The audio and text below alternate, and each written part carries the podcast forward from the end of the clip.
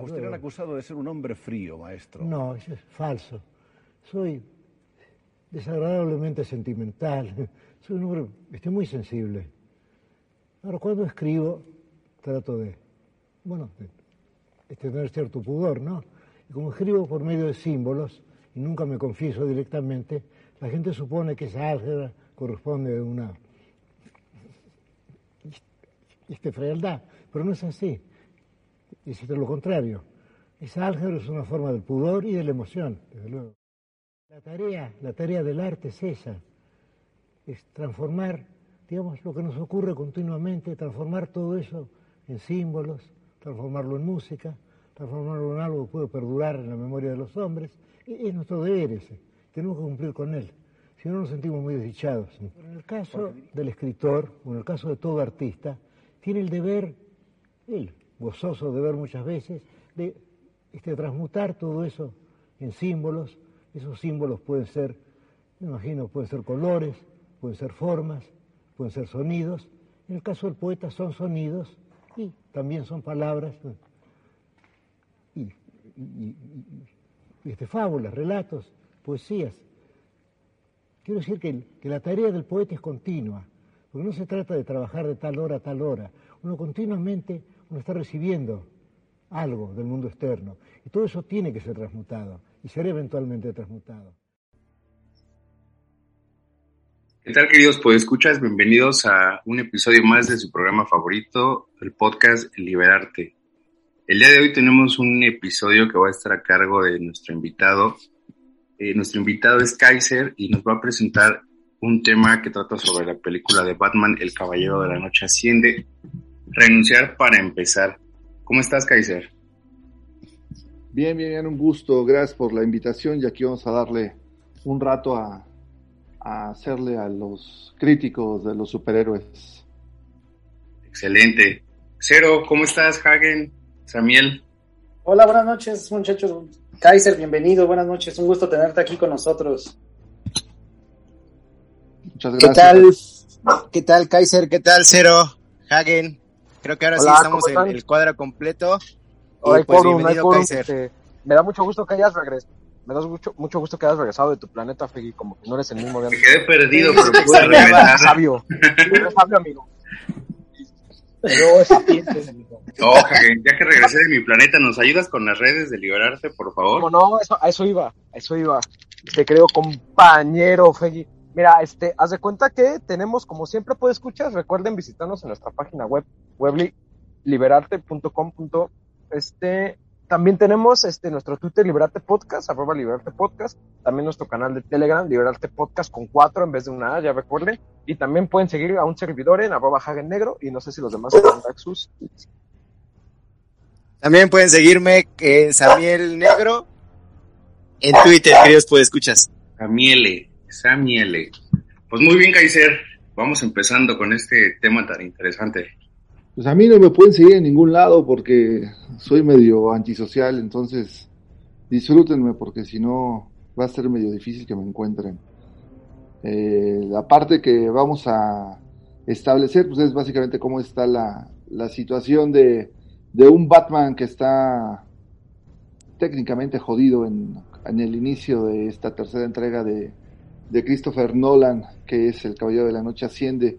Eh, pues es la trilogía, esta es la tercera y es justamente después de que está Batman perseguido después de, de todo el tema que pasa con, con Harvey Dent, llamado Dos Caras ya al final, cuando por salvar a una ciudad gótica Batman prefiere ser perseguido y dejarles ahí la ilusión insana de que el buen Dos Caras era realmente el héroe del, tema, ¿no? Entonces empieza la película estableciendo a un Batman en decadencia totalmente eh, derrumbado, sin poder caminar, ya con lesiones, aislado en su, en su departamento de interés social en Ciudad Gótica y, a partir de ahí empieza toda esta trama, ¿no? Donde, donde vamos a encontrar eh, cómo va a resurgir el tema de, de Batman, bueno, la humanización de Batman con, con, con el millonario eh, Wayne y que está aislado, ¿no? Está, está muerto en vida, entonces renunció a, a su, a su motivo de vida que era el ser Batman, ¿no? El ser Batman era su motivo de vida y entonces al no poder ser Batman y al no poder seguir salvando Ciudad Gótica establece el más bien se, se va a su cueva como buen animal que somos los seres humanos a relamer sus heridas y esperar su muerte. Pero en ese inter empiezan a, a- pasar muchas cosas dentro de la, la ciudad gótica, ¿no? Y una de las escenas primeras es cuando conoce, y es muy importante la escena porque empieza conociendo a una tal Selina, ¿no? Esa Selina va a ser con la misma que al final se queda ya el, el ser humano eh, que le da vida a Batman al final de la película. ¿no? Entonces, Yo también con esa felina también me quedaba y me iba a donde se va él. ¿Quién no? Contexto, ¿Quién no? contexto, ¿qué pedo? ¿De qué Batman hablamos? ¿Qué película? ¿Qué show? Contexto. Batman, el caballero, el caballero de la noche asciende. No mames. Pues más bien es el caballero de la noche resurge, ¿no? Pues más que ascender. Ese es un tema también que, que es importante aquí tocar, porque al final la, la naturaleza humana es, es eso, ¿no? Caerte volverte a caer y volverte a caer y ya cuando te das cuenta no tienes otra más que subir. O subes a, a sobrevivir o te quedas abajo al inframundo y a veces es mejor quedarse abajo, ¿no? Pero ya es una cuestión de gustos de cada uno de nosotros, ¿no?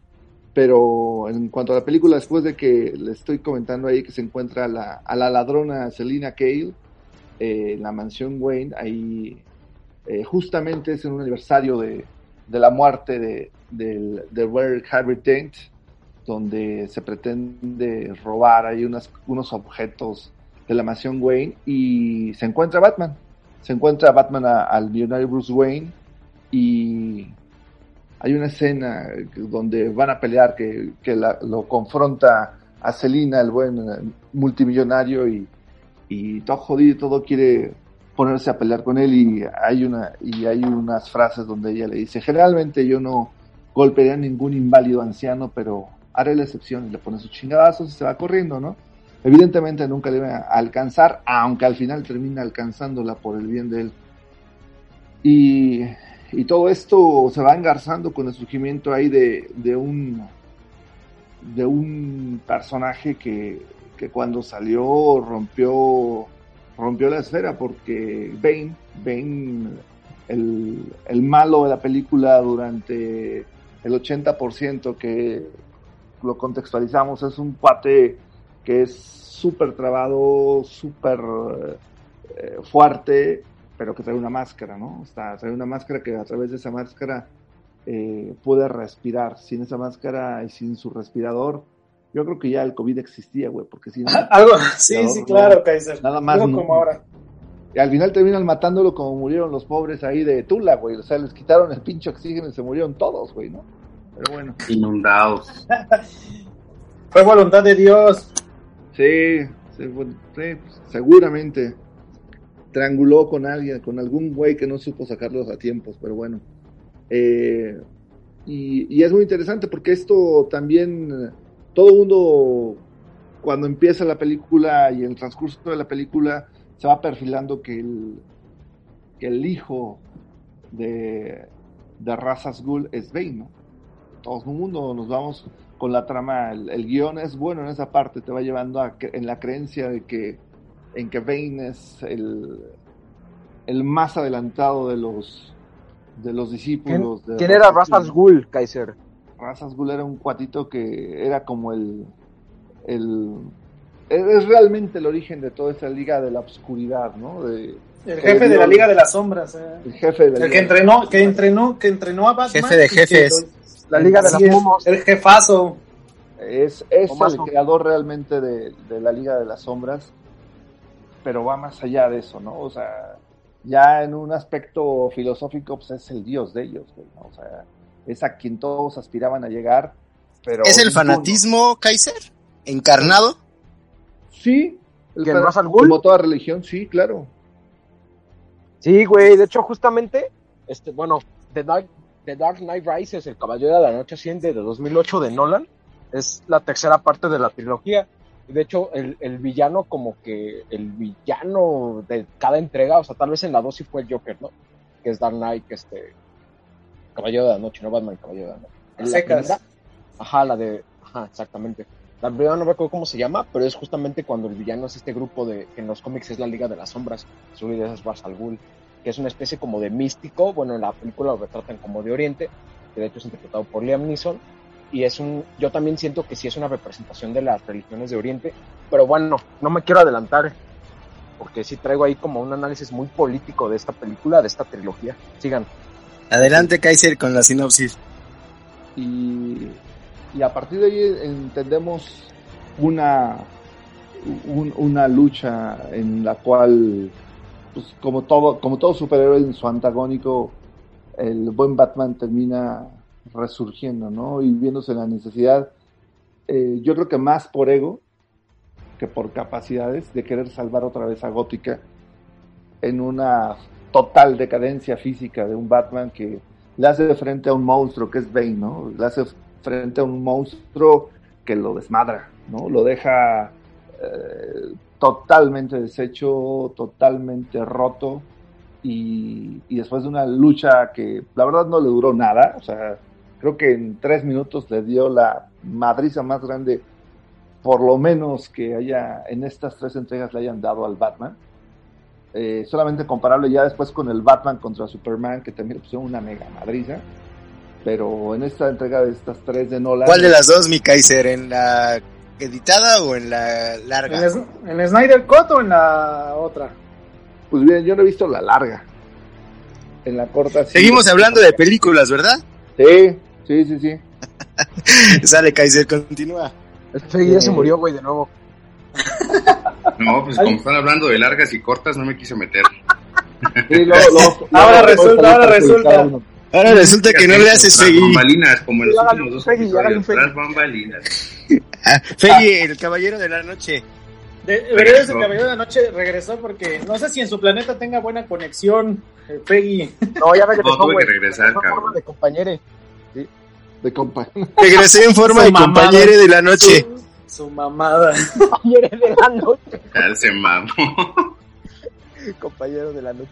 Asciende.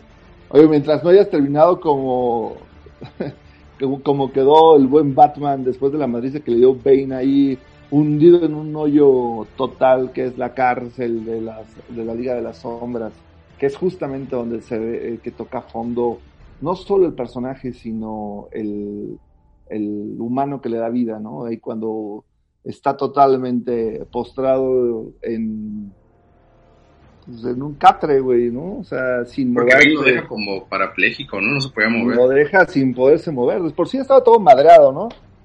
Y sintió el cuate que con el puro nombre y con la pura máscara y con sus trucos, güey, pues le iba a romper su madre, ¿no? Y al final pues, terminó, técnicamente terminó paraplegio porque no se podía mover. Gracias a ahí a un cuatito que, que se compadeció de él y que fue el único que lo cuidó mientras estuvo inconsciente y que no se podía mover, poco a poco se fue restableciendo, se fue se fue otra vez eh, recuperando y siendo funcional y, ahí está justamente en el inicio de donde supuestamente hasta este momento de la película salió Bane, ¿no? Salió Bane porque él, recordemos que en teoría o conforme la cronología, eh, Razas Ghul tuvo un hijo, ¿no? Se manejaba como un hijo, nunca, ahorita en los términos sería un, un, un, un hije o un compañero, güey, porque no sabíamos si era hombre o mujer. güey. Un niño. No, no le van a dar género todavía, Kaiser, hasta que no. él decida. Ah, Ah, sí, bueno. no, no se metan con su identidad porque qué tal que es no binario, por favor. Ahorita a lo mejor es camello todavía. A lo mejor es un camello. Y bueno, ahí eh, teóricamente la, el resurgimiento, eh, más bien el surgimiento del, del heredero de razas gules porque logra salir de, de esa prisión, ¿no? Siendo un niño y, y afrontándose a, a todas las vicisitudes que, que derivaba haber nacido incluso ahí en la cárcel, ¿no? De hecho, Kaiser, ahí quisiera interrumpirte tantito, porque hay una frase que dicen en la película, en donde le empiezan a platicar respecto a esa prisión, y que dicen, hay una prisión en una parte antigua del mundo, un foso donde los hombres caen para sufrir y morir, pero a veces un hombre surge de la oscuridad, a veces el foso le devuelve algo al mundo, y él es Bane, ¿no? Que es cuando te presentan el, como que el contexto de dónde proviene y por eso se toma la analogía de lo que es este de razas ghoul, ¿no? Sí, incluso ahí como bien lo dices, te, te dicen que es Bane, güey, ¿no? O sea, al final toda la, en toda la, el script, todo el guion, te lo vende como que Bane es el, el hijo, ¿no? Y, y, tú te la compras porque el, ya luchando Bane es un, un, monstruo, ¿no? Es imparable el cabrón. Alerta de spoiler, que después escuchas. Sí, no es si Bane. ¿No han visto ¿eh? la película? Si no han visto No. la película que ya tiene más de Wood. 12 años. Es una años, película hecha con perspectiva de género, con eso les decimos todo.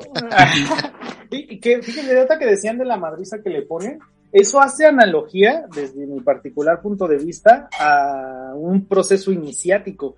Porque cuando agarra y le dice y le está dando en su madre, le dice, ¿Quién trajo al brujo? ah, vino sol, se apareció solo Samuel. agarra y le, le dice, no sabía que se iba a romper primero, si tu espíritu o tu cuerpo. Para aquellos brujos que han andado en esas cosas raras. A ver, ahora, ahora sin leer. ¿Qué entendió usted, compañere? Eso, precisamente, que vemos cómo es la fractura de la, de la cuestión física, que es lo que se necesita para mermar a la persona antes de que pueda introspectar, antes de que casualmente caiga en un foso en la oscuridad, en No, uno de ¿sabes esos qué? lugares oscuros. Está bien verga, güey. Oye, ¿Me estás diciendo que es un ritual iniciático? Y sí, es un ritual, güey, es un ritual. Te voy a Sí, a huevo que sí. ¿Que no, Porque- ¿que no escuchaste el capítulo pasado, Samuel, o qué? ¿Que no entendiste nada? A ver, vas, Hagen. A ver, voy. Sí, güey, sí, sí, es un ritual iniciático. Yo también siento que ese es el punto de quiebre, güey, literal. Porque también cuando Batman ya está en, en el, en el pozo, güey, eh, dice que la única forma de poder salir de ahí es casi, casi arriesgando tu vida, güey, sin seguridad y así. A huevo, a huevo. Y exactamente, güey. Y es que haz de cuenta que ahí, solo después de, de romperse, güey, ya es de nuevo Batman. Porque Batman viene de una crisis de que lo perseguían en la segunda película y todo. Y ahí vuelve a ser, güey, porque ya está listo para morir. Y de hecho, así acaba el filme, güey. Yo siento que al final la ascensión es esta muerte, güey. Que, que- y no es en el pozo, obviamente en el pozo escapa. Pero regresa a Ciudad Gótica a morir, güey. A cumplir su destino, ¿no? Y el destino Pero de ¿quién todo- muere? ¿Quién muere. Javier? Batman. Para mí muere. Batman. Batman Pero- muere, güey. El personaje de Batman muere, güey. ¿Y aparece el hombre? muere. No, para Sí. mí muere, güey. ¿O el símbolo? No, no, no, para mí mueren los dos. Los símbolos, el símbolo no muere, cabrón. El símbolo no, No, muere porque güey, es no, no, inmortal no, e no el incorruptible, símbolo. cabrón. Pero para mí mueren los dos, te voy a decir por qué, güey. Porque para mí la ascensión que hace Batman, güey, es una resurrección lo que hace, güey. O sea, sí muere, pero resurge. Sin embargo, no reencarna, resurge. Y ahí te va. Haz de cuenta que... ¿Qué, qué, qué güey, Jesús o qué? Simón es Cristo, güey. Es la ascensión crística. Haz de cuenta que Batman, güey, muere, güey. Eh, ¿Quién trajo el al guadalupano? A huevo, basado, basado. basado. Ya Sí soy, estaba. Sí soy, sí soy gente. No, hagan de cuenta que ya muere y el cuerpo no lo encuentra, ¿no? Entonces, en, el argumento cinematográfico juegan con esta idea de, ah, pues igual no murió, igual al final lo que vea Alfred, ¿no? Que fue un sueño que él siempre tuvo. Y también es muy importante que dijo, yo siempre he soñado y he imaginado que te veo, ¿no? Con una vida feliz, cuando iba a comer Italia, creo, no sé si en un restaurante, ¿no? Pero bueno, el caso es que yo creo que el símbolo o espíritu, que es Batman, y el hombre que es Bruce Wayne, güey, mueren juntos, güey. ¿Por qué? Porque en la reencarnación, no en la resurrección, en la reencarnación, güey, sí muere el cuerpo, güey. El cuerpo es imperfecto. De hecho, en el budismo lo material se rechaza, güey. Pero un símbolo no puede morir, ¿o sí, Hagen? No, espérame, por eso ahí voy. Haz de cuenta que el espíritu no, no muere, güey. Tú reencarnas, pero en la resurrección, güey, el cuerpo y el alma o espíritu van Mueren juntos. para poder, sí, claro, para volver Van a juntos. Y aquí hay una frase muy importante que me gusta, que es del retrato de Dorian Gray, güey, que dice, para los males del espíritu se curan con cuerpo, para los males del cuerpo se curan con el espíritu, güey. O sea que no se pueden separar, güey. Yo lo veo así, güey. Basado, basado. Bruce Wayne es la antítesis, o, la, o más bien la cara de Batman, y Batman es la otra cara de Bruce Wayne. Entonces yo creo que muere, güey. Esa es mi interpretación, ¿eh? También es metafórica y la mamada, ¿no? Muere, güey. Asciende, y esa es la ascensión. Asciende ya como algo completo, y es el símbolo de Batman, güey. Tipo Cristo, güey. Pues sí. Y tipo Cristo, güey. Porque ese pinche. Tipo Joker. Tipo Joker también en su momento, pero bueno. Pero en esta trilogía, güey, es, trae una politicidad mucho, muy conservadora. Pero bueno, eso ya lo diré en la otra participación. Entonces, para mí asciende como Cristo. como un iniciado, tal vez, acaso. No, Claro, como que sí. asciende de un pozo, ¿no? ¿Tú qué opinas, Fegui? No, Yo pero la al final, güey, de que se muere. que es un, un resurgimiento, pero no... Estaba, como, estaba peleando constantemente Bruce Wayne contra Batman y contra él mismo. Ya no tenía sentido su vida. O sea, ocho años escondido en una casita de interés social, como dice el buen Kaiser, una mansión enorme ahí. Y empieza a, a tener otra vez un motivo por el cual salir adelante, pero ni siquiera es suficiente hasta que toca fondo y lo mandan a esa prisión de donde supuestamente escapa Bane. Y resurge después de estar ahí no sabemos cuántos meses encerrados a través del dolor y una reflexión que le, que le dice el doctor que lo cura. Lo que tienes que hacer es tener miedo, ascender sin una soga, tener miedo realmente para que puedas resurgir y solamente es así como lo logra hacer. Pero no creo, como dice Hagen, que muere, el- que muere el símbolo, porque un símbolo yo considero que no puede morir.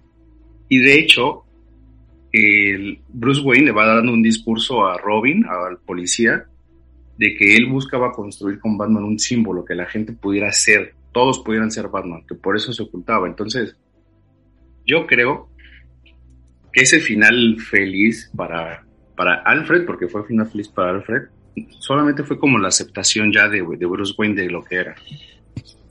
No un, no un rompimiento con él.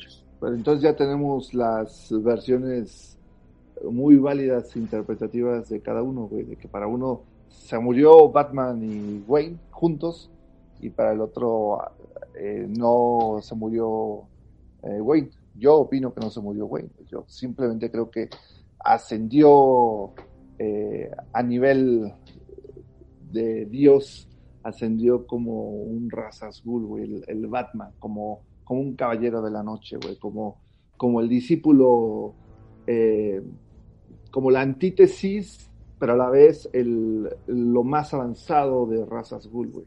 O sea, eh, siempre el maestro con el discípulo más avanzado va a tener una dicotomía donde llega un punto de quiebre que uno va para un lado, uno va para el otro, pero al final son lo mismo. Al ¿Sabes qué pienso, Kaiser? Se unificó, ¿no, Kaiser? O sea, cuando Exacto, decidió sí, aceptarse y unirse a él mismo, Sí, Cuando lo seguro. presente. Fe- Fegui nunca viene y ahora habla mucho. O, me voy sentir. Ah, oigan, Vine a mi oigan, planeta. gente, Vine a- ¿Quién se va? Fegui. ¿Quién- ya, Fegui ya se va a regresar a su planeta, gente. o- Oigan, es que Feggy ahora es el, Feggy es el invitado.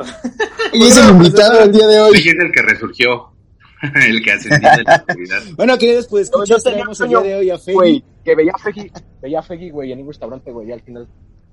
Yo siempre le he dicho eso a Fegui, que, que me gustaría verlo. En Florencia, en un restaurante. En Florencia, en un restaurante. Con una familia, ¿no? Un par de No, güey, güey, déjale que la familia. Y, y vas a nos entender y viéramos. va a y estar con y Anne que no- Hathaway, pues, güey, hasta yo haciendo, cabrón.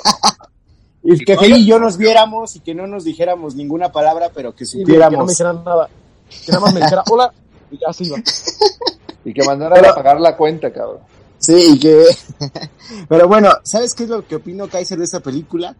Eh, es una culminación de la trilogía de Christopher Nolan, que, para mí es uno de los directores que más me agradan. Sin embargo, veo esta película muy forzada y tampoco quiero dar, darle una interpretación de más a la que, en mi punto de vista, no corresponde. En primer lugar, eh, empezamos con Batman, el inicio, ¿no? Que es como esta transformación del hombre y esta concientización del mismo Batman que dice que en alguna parte él no puede, que, él no está conforme a lo de, esta liga y que sus principios y sus valores no van acorde. En segundo lugar, eh, va el Caballero de la Noche, que representa esta dicotomía entre el Joker y, y Batman, ¿no? Entre estas dos posturas, hasta políticas y hasta también de, de conciencias que tienen estos dos personajes, que al final una no puede vivir sin la otra, como lo he mencionado en todos los capítulos, ¿no? Esta en antiología y esta lucha de los contrarios que siempre va a existir y que no existe el uno sin el otro. Y terminamos con El Caballero de la Noche Asciende, que se me hace una de las películas, entre comillas, más forzadas de Christopher Nolan. ¿Por qué? Porque, en primer lugar, yo no creo que asciende, que en ningún momento asciende este personaje, sino finalmente cae, ¿no? En, en ese pozo y cae a sus infiernos y cae a sus a su perspectiva y cae a su propio pensamiento y ese mismo pensamiento lo hace resurgir. En eso sí estoy de acuerdo. Ya llegó el no, demonio, ya llegó el demonio de los infiernos. Ya, Ya llegó el Dios. Lo que hace es una, lo que hace es una resurrección, güey. Sube al cielo y muere, Ajá, güey. Como sí, sí, sí, de hecho. Con el pinche helicóptero ese Batman o la puta nave esa de su. El Ah, murciélago. De hecho, en el cielo, así tal cual la referencia, ahí, ahí resurge como Jesucristo, ¿no? Entonces, creo que hasta ahí eh, Christopher Nolan nos trató de hacer esta referencia, que, les digo que fue muy forzada esta película, y no me dejarás mentir, Kaiser, de hecho no la quería hacer ya, para no forzar el guion, que, concordamos en, eh, antes de, planear el programa, que concordamos que la segunda es de los mejores guiones que existen. Pero bueno, tomando como referencia a Bane, sí quiero eh, plantear el posicionamiento de que Bane es la figura total de este, entre comillas, comunismo, de Sí, este... Samuel, pero antes de eso, está forzada porque trató de meterle muchos conceptos, ¿no? La moral, eh, políticos, Sí, sí. No, güey, Está muy caótica. anárquicos. Pero No, no, caótica la 2, güey. Caótica con, con Joker, güey. Ese sí es el rey del caos, el cabrón. En esta No, yo creo pero, que o es sea, como forma de guion no tiene caos, güey. O sea, como forma de guion sí está, sí tiene un argumento, güey. Esta sí no supo llevarla porque muchas cosas este, se le fueron, güey. Lo apresuraron. en, la, en la tercera, en esta, ¿no? En la de Asir. Ajá, en esta. Sí, en esta sí, no, no manejó bien el caos, güey. Sí, no, en- con la del Joker, güey, ahí sí lo manejó perfecto, cabrón. Yo voy a dar un pero- contexto, güey. Yo voy a dar un contexto. Ahí, les va, para que empiece este Samuel a hablar del comunismo y la verga. Esta salió en el año 2008, güey. Ajá. Primero voy a dar un contexto rápido. Después de la Segunda Guerra Mundial, güey, el país, el mundo se dividió en dos bloques políticos, económicos, güey, el capitalismo y el comunismo. Sin embargo, a raíz de los 80, 89 y con el 90, con la caída del muro, se supone que ganó el capitalismo, ¿no? Entonces, el enemigo histórico, que era el comunista, güey, para la propaganda americana y para el capitalismo, se murió, güey. Entonces buscó otros enemigos y no lo encontró hasta el lejano oriente y, los, y el terrorismo, güey. ¿no? Y el terrorismo es un enemigo que no tiene cara, güey. No tenía una cara como era la Unión Soviética. Entonces todo ciudadano puede ser enemigo. Entonces bajo este aspecto como de totalitarismo, güey, de, de Estado capitalista, se busca este, a este enemigo, güey, que logre destabilizar la sociedad, desestabilizarla. Con el 9-11, literal, el 9 de septiembre, de, el 9 de septiembre, güey, donde las Torres Gemelas, güey, este, el 11 de septiembre, perdón, fueron atacadas y encontraron un enemigo de terrorismo y Estados Unidos se vio- volvió un imperialismo don- donde este, reprimir a los posibles terroristas. Ahora, ¿por qué el año es importante donde sale esta película, güey? Hubo una crisis financiera, güey, en el mundo, que fue lo de la burbuja inmobiliaria en el 2008, güey. La bolsa de valores. Simón, güey, la película está hecha en un mundo de crisis, güey, después de ganar o estabilizar una supuesta crisis, que fue el, la, el pedo del Joker, güey.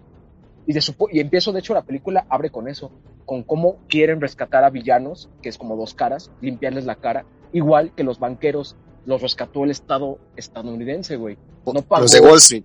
Sí, fue un Fobaproa, güey. Ajá, fue un Fobaproa en, en, en Estados Unidos. Aquí en la película es como un reflejo, güey. De hecho, le dicen a Gordon cuando va a dar el discurso que se arrepiente de renunciar adentro. Ya Gordon ya es innecesario. Es un héroe de guerra en tiempos de paz. O sea, ya, quiten ese güey porque si sigue hablando va a valer madres. Bueno, ahí sigue la película, güey. La película tiene un, una, cla- una- un trasfondo de clases sociales muy fuerte. Porque de hecho están los ricos, güey. Y de hecho Selina le dice en una parte a Bruce, un día se van a arrepentir de no habernos dejado un poco todos ustedes, ¿no? Una Y tormenta se acerca, señor Wayne. Una, Una tormenta, se acerca, güey, exacto. Entonces, Espérame, espérame, ahí voy yo.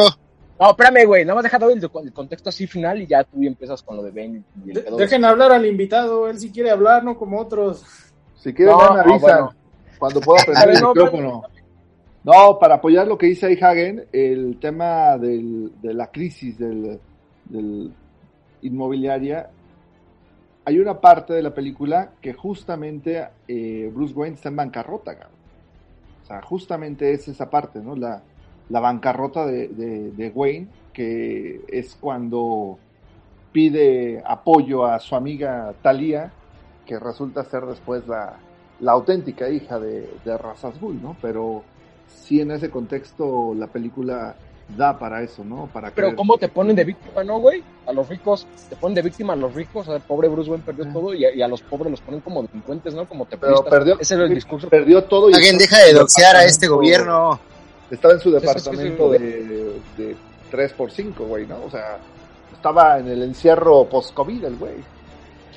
No, o sea, pero es eso, güey, cómo te ponen al, Bruce como el bueno. Y también hay otra parte, güey, muy importante. Cuando Ben llega a la bolsa, güey, a, a robar una información, como dice, güey, es que llego aquí y dice, no, pues aquí no hay dinero, estás bien pendejo, le dicen los banqueros. Y dice, ah, no, entonces ¿por qué hacen aquí? Y también hay otra parte, los banqueros de afuera dicen, traigan los policías. Dice, no, pero es que hay rehenes. Y dice, ah, no importan los rehenes, porque si es, él hace algo, el dinero de todos ya no va a valer mañana. O sea, ¿cómo ahí se ve el proteccionismo hacia el capital y cómo se crea un enemigo? Y es que yo no sé si Nolan lo, hizo a propósito o está muy, la metáfora está muy fuerte, fue un inconsciente colectivo de ese momento de crisis, pero la película sí trae un discurso, un discurso antiterrorismo, güey, muy, muy de derecha de Estados Unidos, muy neoconservador, muy republicano. Entonces Bane llega, este, hace su desmadre, ya llega Batman, y Batman también es un símbolo que inspira a la policía, porque hay una parte en que los policías los aíslan, y es cuando Bane toma el poder, es cuando quiero que, entres a miel a explicarnos el pedo del comunismo que es Bane. A ver, ahí, ahí les va Kaiser, Feggy, Hagen, Cero, una, una teoría que traigo y no sé si concuerden. Esta película eh, me parece una perversión del comunismo y aparece la total figura de Marx en forma de Bane. De hecho ya lo mencionaron cuando dice se acerca la tormenta, que lo dice la delegada sindical de los ladrones, que es esta Gatúbela, esta Anne Hathaway, preciosa mujer, en forma de aviso de Bruce Wayne, ¿no? Que es el, el mayor multimillonario, ¿no? De esta ciudad, que dona mucho dinero, salva a la gente, es un filántropo y demás. Eh, vemos creo que una clara y visible crítica del odio que se tenía al comunismo estadounidense, ya no en una crítica eh, filosófica, sino una, en una parodia hasta ideológica. Aquí creo que ya no hay muros de Berlín, sino se puede apreciar en los puentes con las bombas que van a estallar, porque los malos son los rojos, ¿no? Porque Marx y Bain destruyen campos de fútbol por el bien del pueblo. ¿no? Y, y los ricos son juzgados por los pobres en, en manada, en grupo. Es, es el una discurso, bella... el discurso que da Bane, que dice para devolverle el pueblo a ustedes, a la gente. Sí, de hecho, de, de hecho una es anarquía, total. ¿no? La que genera Bane, más que un No, yo creo que no es una anarquía, yo creo que sí adopta ya una postura política eh, y de hecho ya hasta hay una bella escena, ¿no? Cuando se ven a los ricos exiliados de las ciudades, así como el proletariado en muchas ciudades fue obligado a abandonar su hogar debido a, a esta, cuando entran pues los buenos, ¿no? Los, los fascistas, de ¿no? mi Morena. Hagen? Y también se ve un, el Estado de Derecho Oh, del sí, güey. capitalismo, ¿no? El Ahora, ahora va a capitalismo- resultar que el que juicio del espantapájaros, güey. Parecen No. los juicios de la Revolución Francesa. eh, sí, Pena pero, de es- muerte o exilio, pena de muerte o exilio. aquí lo que quiere, lo que no me gusta es que parece ser que le está haciendo propaganda a García Harfuch, güey. O sea, ya es Batman, ahora ya es Bane, ese cabrón. Y ya, ya de cacharon, ya cacharon a Samiel, ya cacharon a Me, Samiel. me cacharon el infiltrado. Samuel fuera. Al Harfush. Al, al que se autoatentó, que diga, al que sufrió un atentado. Ah, ya, Pero- ya están hablando de su jefe, del Samiel. Pero sí creo que, que sí hay un Estado de Derecho aquí que se tiene y se observa la fuerza. Y también eh, donde este Estado de Derecho toma una forma del Estado de bienestar. También creo que Batman lo hace en, forma de parodia, que es la ley y la justicia. Tus palabras No, del movimiento en- de la 4T, bienestar. En forma, Es cierto, güey. Ja- Jamás, jamás, jamás, pero es la Es estructura que creo que, que este Christopher Nolan le da, ¿no? En este estado ¿Me estás totalitario, protector. que Bane es Andrés Manuel López Obrador? La Así es, pelea, no, la así es. pelea, güey, que tiene Batman con Bane, antes de que lo mate esta Selina, este, salen los policías con Batman, güey, uniformados, güey. De hecho, el policía que tenía miedo se pone su uniforme sabiendo que va a morir. Eso es bien fascista, güey. Sí, de hecho, Es el simbolismo hecho- total, güey. Yo me voy a morir porque mi líder va ahí, güey. Exacto, güey, el Sí, orden. Por, eso les hablaba güey. de has- hasta qué punto el fanatismo en estos. Y también se ve el fascismo, Hagen y Kaiser y Feggy y, y Cero, porque en el, el fascismo de Rasgul, hasta, o sea, el fascismo que tiene esa liga, hasta el comunismo que impone Bane, ¿no? En donde él quiere ponerle, entre comillas, este fin a la corrupción y a la desigualdad de, de Ciudad Gótica, ¿no? A su modo, ¿no? Este film moral, ¿no?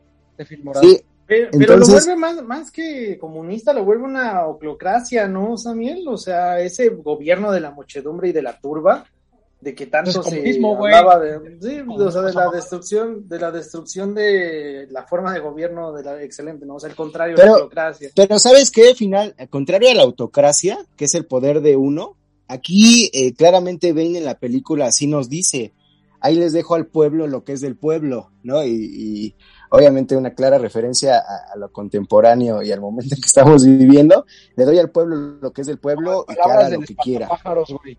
Dice Samuel que quiere que voten por él. Pero, güey, si Voten había por mí. de autoridad, si había figuras No, de güey, autoridad, en, en palabras del espantapájaros, güey, Bane no tiene jurisdicción aquí. Así lo dice, güey. Cuando tratan de apelar a Bane a su poder, dice Bane no tiene jurisdicción aquí. Pero Oye, ¿saben güey, por qué, Javier? poder entonces, ¿no? O sea, si ¿Por había un pseudoestado que se formó después. Pero ahí fue una cuestión más que de detentar el poder sin detentarlo, ¿no?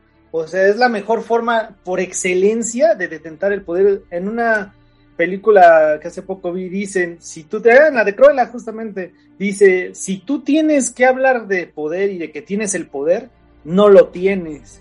Y ahí, o sea, podemos ver cómo Bane es el que toma las decisiones, el que aparentemente deja que todo este surja, pero realmente pues él es el que tiene el control, que obviamente ya sabemos que ni es que ni siquiera es él, ¿no? Que es esta la hija de razas Ah, o Ghul. sea, él es un pero soldado. es el, güey. es el gobierno exactamente, pero es un soldado como el que nos hablaba Dugin, ¿no? En la teoría política.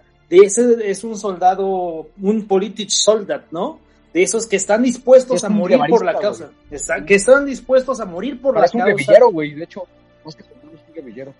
Así es, y que están dispuestos a morir por su causa y por sus ideales, y o sea, con las consecuencias que tenga que tener, ¿no? Pero Feggy Kaiser, ¿qué opinan de esta postura que les traigo el día de hoy? Que, que finalmente la, la película nos da para más, Kaiser. De hecho, antes de iniciar el programa, a- habíamos hablado también de este resurgimiento que ya tomó este e- el buen cero con, con los rituales, aunque es una, un ritual netamente de iniciación, como en estas instituciones eh, filo- filosóficas e iniciáticas. Los Y brujos, también a lo mejor- brujos. Una, esos brujos O sea, es como los megios de los Simpson. Sí, sí, sí lo podríamos ver de ese modo. Guido, Guido. Si me permiten terminar con esta parte de lo de los juicios de la muchedumbre, o sea, Vas, Kaiser. cualquier, cualquier semejanza a los eh, juicios posguerra de Nuremberg es mera coincidencia. ¿eh? O sea, al final los que en ese momento tienen el poder, los que detentan el poder y tienen los aspectos legales para enjuiciar a los vencidos, hacen lo que se les da su pinche gana. ¿eh? O sea, el Me parece más a la de Revolución Derecho- Francesa, güey. eh, es, eh, sí, en el sentido de que es más, más violenta, güey, ¿no? Pero al final eh, es el vencido sometido a, a todas las... O de este pinche gobierno, güey. Este pinche gobierno populista también se parece a las consultas Pinche populares gobierno que puta. Sí, pinche gobierno lleno de judíos, güey, bueno, de pinches cristianos. Pero aquí, aquí la parte, ¿Pequeños o qué?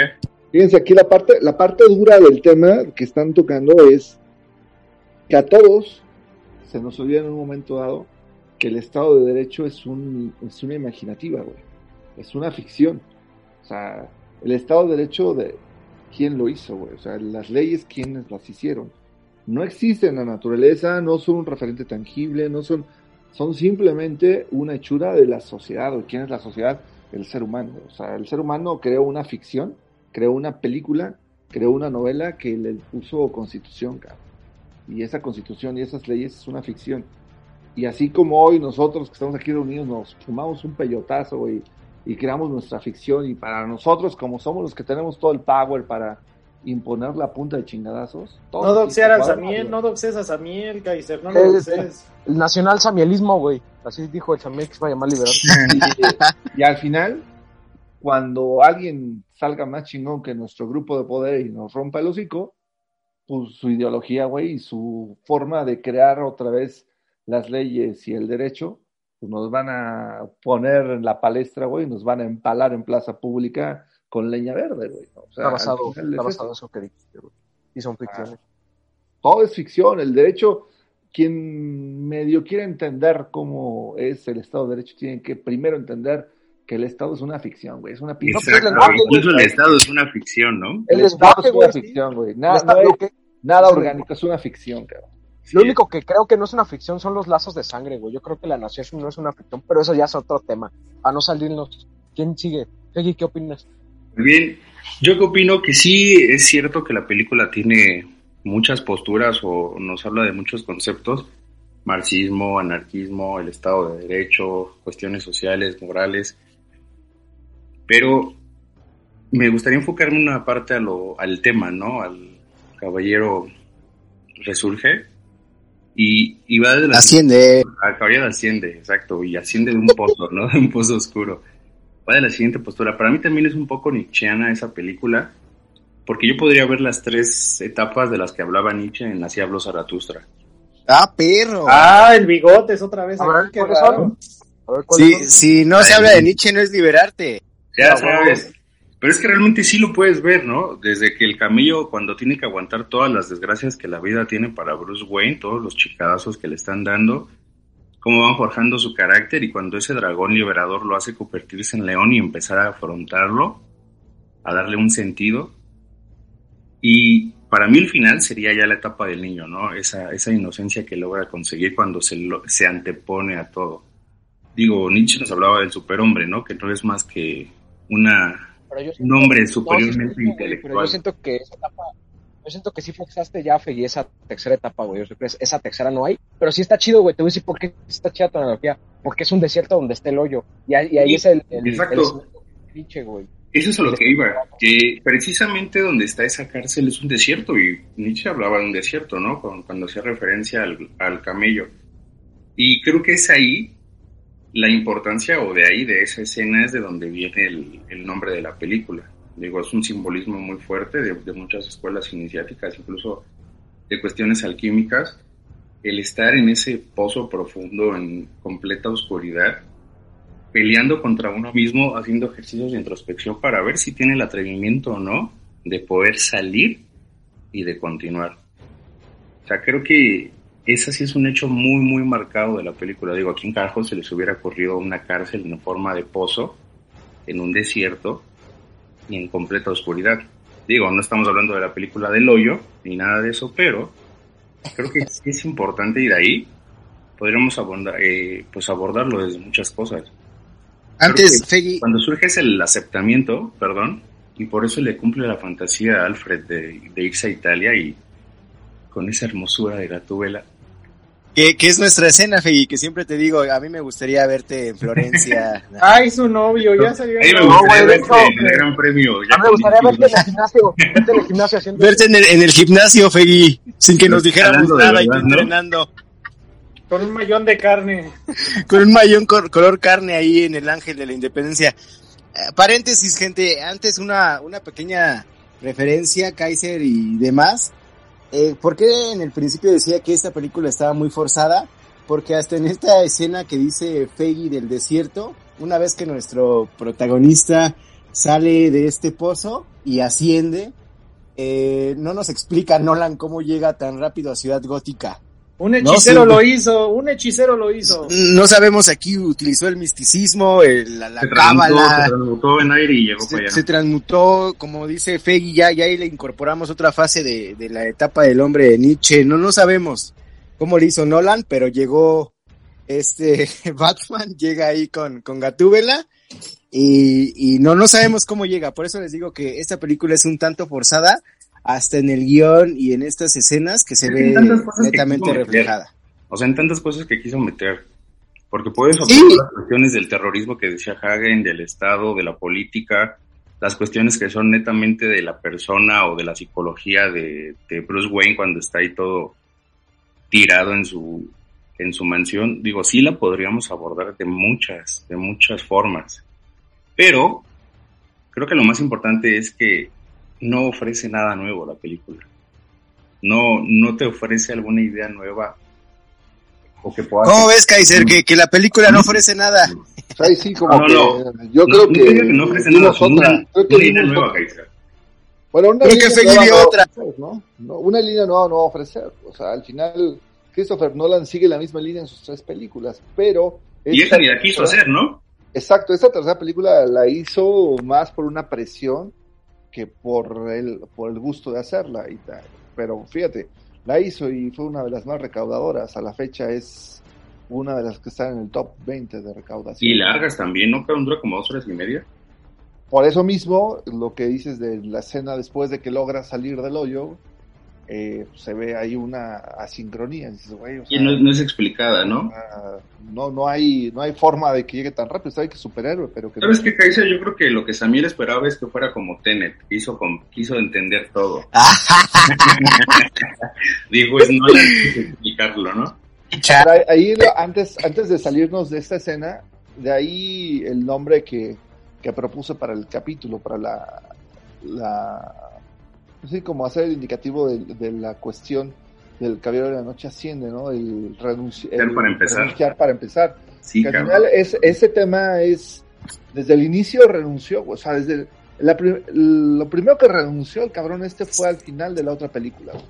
O sea, renuncia a ser el, el, el superhéroe de la ciudad, güey, para que la Kaiser, ciudad- ¿sí renuncia o se ve obligado? Yo creo que renuncia, güey. Yo creo que renuncia. Pero renuncia por, por no por no por buena onda, sino renuncia porque dice el cabrón, o sea, si yo no renuncio, estos güeyes se van a matar todos, entre todos, güey, porque al final el, el caos que sembró eh, Joker, güey, pues ya Joker, estaba. O sea, ya estaba. Él renunció por La pérdida de su mujer, ¿no? De su prometida. No, porque acuérdate que el buen Alfred nunca le dijo, güey, que Ah, que no lo quería, ¿no? Exacto, nunca le dijo que no lo quería. otra película, sí, otro contexto. Hay una frase, güey. que ya lo romantizaste. Hay una frase muy buena del Joker, güey. Tienes razón, ese.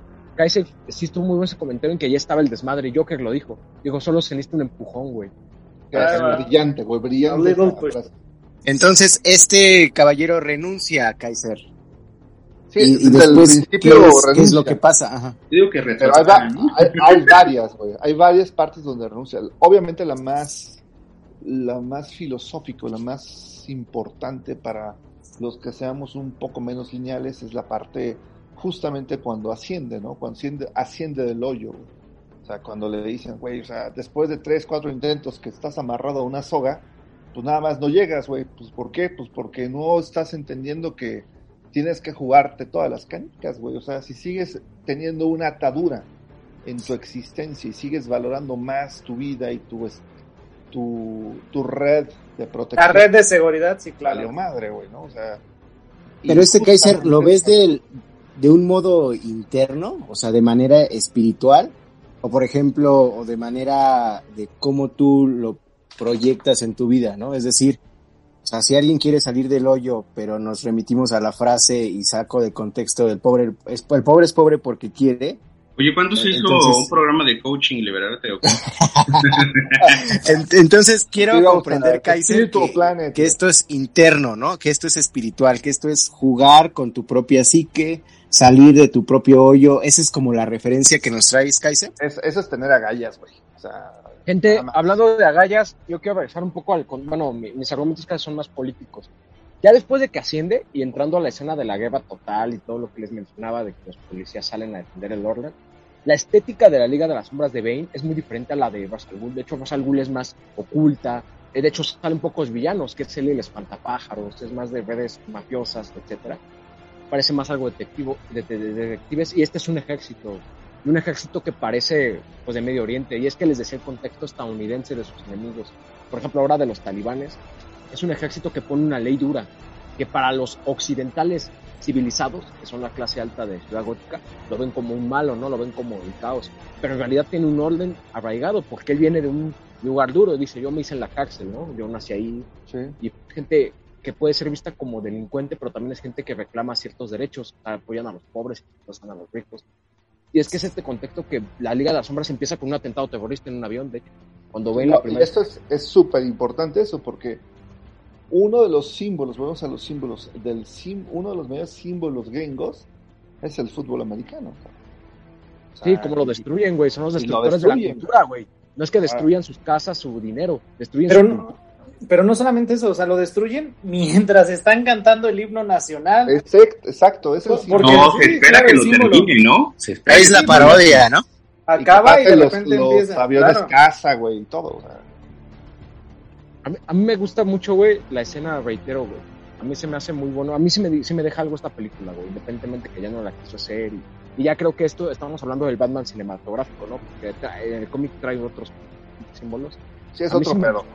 Es otro pedo. A mí sí me gustó, güey, porque a mí sí me deja el camino del héroe, güey. Te voy a decir por qué. Porque para mí, ya sé que igual cero diferimos, luego haremos un programa de eso, pero para mí el héroe siempre se suscita, güey. ¿Por qué. Hagen y Zero difieren siempre? En la muerte, güey, en la cuestión de la muerte diferimos. Ay, mí- Y, Hagan su por- podcast. ¿Y por qué Samuel y Peggy siempre sueñan juntos? eh, porque ¿Por qué sueñan con ovejas eléctricas? Sí, sí, porque soy- No, pues ya regresando, güey, el héroe siempre tiene que morir porque, fíjate, en su parte más fuerte, güey, cuando re- resurge de este hoyo, de hecho ya cuando tiene el apoyo de Selina, güey, cuando ya le dice a Gordon lo que le quiso decir, ¿no? De que son, cualquiera es un héroe, etcétera, etcétera, cuando vence a sus enemigos, enemigos, en ese punto de gran belleza y de más poder, es cuando tiene que morir, güey. Y siempre algo tiene que morir en su punto más bello, güey. Lo bello, llámese amor, heroísmo, fortaleza. Arte. sublime. Claro, el arte en su punto más bello es cuando debe de morir, güey, porque si no decae. Y me lleva a otra frase de la segunda película, güey. Vive suficiente para... ¿Cómo? ¿Mueres siendo un héroe o vives lo suficiente para ser Para un villano? convertirte en el villano, claro. Basadísimo, Hagen. Y Batman lo hace bien, güey. Tiene que morir y, y de hecho esa es la muerte que, que muere. Para mí mueren los dos. Lo de Alfred lo dejo como un epílogo. Y me gusta mucho la escena de la, de la estatua en, en la Suprema Corte de, de Ciudad Gótica, que es Batman, ya como un símbolo, güey. Ya como Otro un simbolismo, güey. Otro tipo simbolismo. Cristo. Sí, tipo Cristo, güey, que es un símbolo. Pero Pero la Virgen de Guadalupe. como la Virgen de Guadalupe, güey. Sí, porque, o sea, el, el mito de Batman de que muere, de que nos salvó, nos salvó a nosotros por nuestros fallos, porque sí también tienen culpa los ricos. No, es que sí, tienen culpa los ricos Eso de sí. sus pecados. Entonces, por nuestros fallos y dejar que, que Gotham se decaiga en corrupción, que ese también fue el discurso de las tres películas. Gotham es mala. El, o sea, el gran villano ni siquiera es Joker. Es el pueblo. Es el pueblo. Eso es lo pueblo, pueblo bueno, el pueblo bueno. Eso es lo bonito Sí, de, sí, sí. de Nolan, güey. O sea, no te pone al pueblo bueno, güey. No te pone a los gringos como puta, la super raza, güey. Te dice, no, todos somos unos pinches egoístas de la chingada, ¿no? O sea, pues los Y tampoco son indefensos ni nada, ¿no? No, es un no, pueblo no, no, son falibles. es un pueblo son falibles. culero, ¿no? No, no, no doxen, no doxen México, no sean cabrones. No, Todo esta es mi casa, güey, no mames.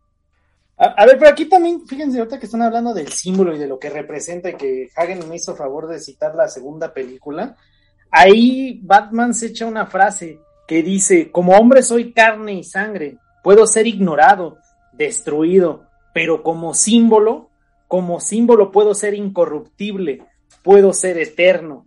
Y para poder alcanzar esa eternidad, como bien nos hace mención A ver, jovencito, explique su maqueta. Por eso, o sea, ¿Quién para poder alcanzar... joven? Para poder alcanzar la inmortalidad se tiene que morir. ¿Por qué? Porque cuando asciende de los infiernos, como aquel este, iniciado que descendió a sacar a Cerbero, sale Batman, llega un hechicero hace que llegue a Ciudad Gótica justo a tiempo, y de repente vemos que se sacrifica, se inmola para poder este, salvar a Gótica y ser el héroe. Aquí algo que creo que es relevante traer de los cómics es explicar que todos tienen una identidad secreta. Clark Kent es la identidad secreta de Superman y así sucesivamente, pero cabe mencionar que Batman, su identidad secreta no es Bruce Wayne, es al revés. O sea, la identidad secreta es Batman, o sea, él es la verdadera cara del personaje. A diferencia con todos los héroes, Batman es la personalidad real ese niño trastornado que sufrió el trauma de ver a sus hijos, a sus padres asesinados y que se transforma en, en ese ser de El oscuridad. eterno luto, ¿no, güey? El- el- Exactamente, siempre de luto, sí, ¿no? siempre, Sí, claro. sí. Y además, o sea, ser el justiciero, el llegar a ser lo que también en la segunda película nos dicen al final, que él no, no es el héroe que, es el héroe que no merecemos, es el héroe que necesitábamos, ¿no? O sea, porque él está por encima de las instituciones y que de hecho cuando le empieza a explicar en el discurso de Bane que hace rato traía Hagen, en donde les dice que les regresan el pueblo y que está leyendo las palabras de, del comisionado Gordon, cuando acepta su renuncia, también hace la referencia respecto al Estado fallido, ¿no? De que cuando las instituciones se vuelven cadenas y ya dejan de ser armas, se convierten en obsoletas y es cuando tiene que salir un nuevo caballero a tomar rienda de eso, que es lo que hace Batman, que es cuando necesitamos que el iniciado que descendió a los infiernos. Lo que está haciendo nuestro presidente, ¿no? El señor Andrés Manuel López Obrador. No seas mamón. Este güey. Ay, joder. Perdón, Cero, por cortar tu argumento. Sigue, sigue. La inspiración. No, no, este, por favor, Kaiser, ¿qué opinas al respecto? No, yo creo que ibas bien en tu, en tu sinopsis de monografía de papelería, cabrón. Uy, perdón por hacer la tarea al último minuto. Leyó Wikipedia muchachos. para hacer el podcast. Ah, oigan, perdonen, perdónenme por haber visto solamente el resumen en YouTube.